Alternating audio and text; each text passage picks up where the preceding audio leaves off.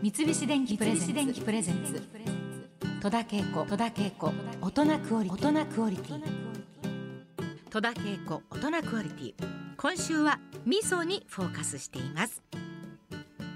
2006年に放送された朝の連続テレビ小説純情きらりは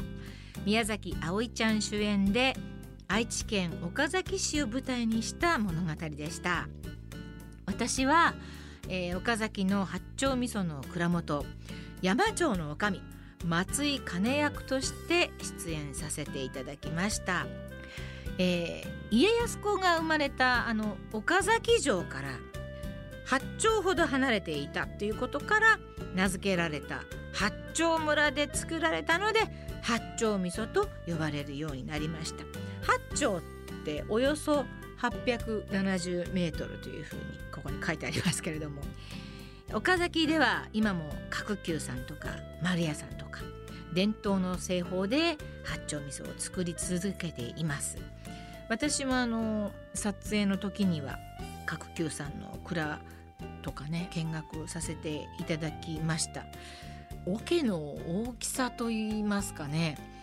あの実際その話で純情きらりで葵ちゃんがやっていた役が子供の頃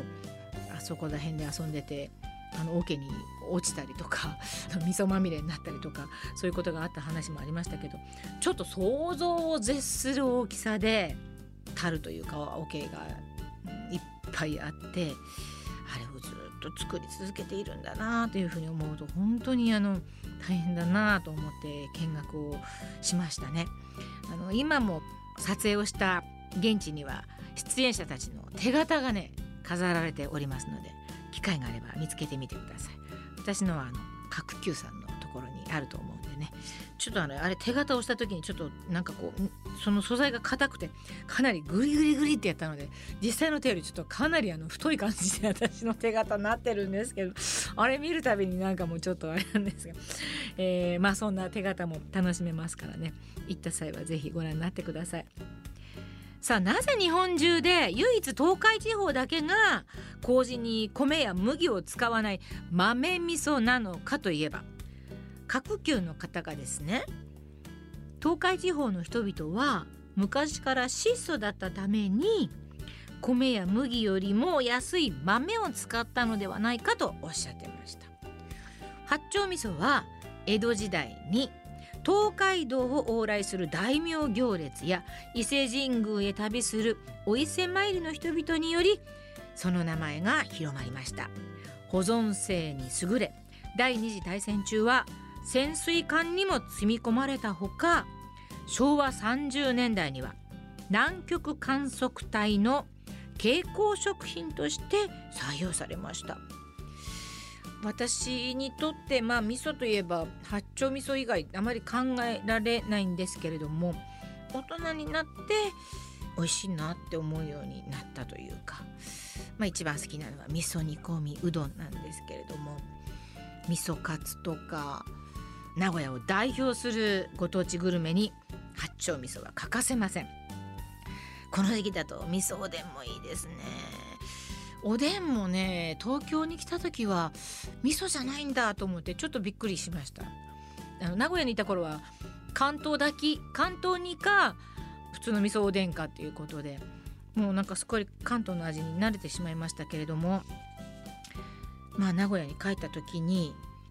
味噌おでんを食べるとやっぱりなんか味が染み込んだ感じがいいんですよね。ちょっと甘めでお砂糖と八丁味噌でコトコト煮込んで味の染み込んだ、まあ、独特のおでんですね。愛知県内の居酒屋さんではもう必ずと言っていいほどメニューにラインナップされているもう定番のメニューです。多くのお客様が箸を使わずに串のまま食べているんですけれどもこれは戦後名古屋の闇市などで生まれた串勘定スタイルの名残なんだそうですね。大根ちくわ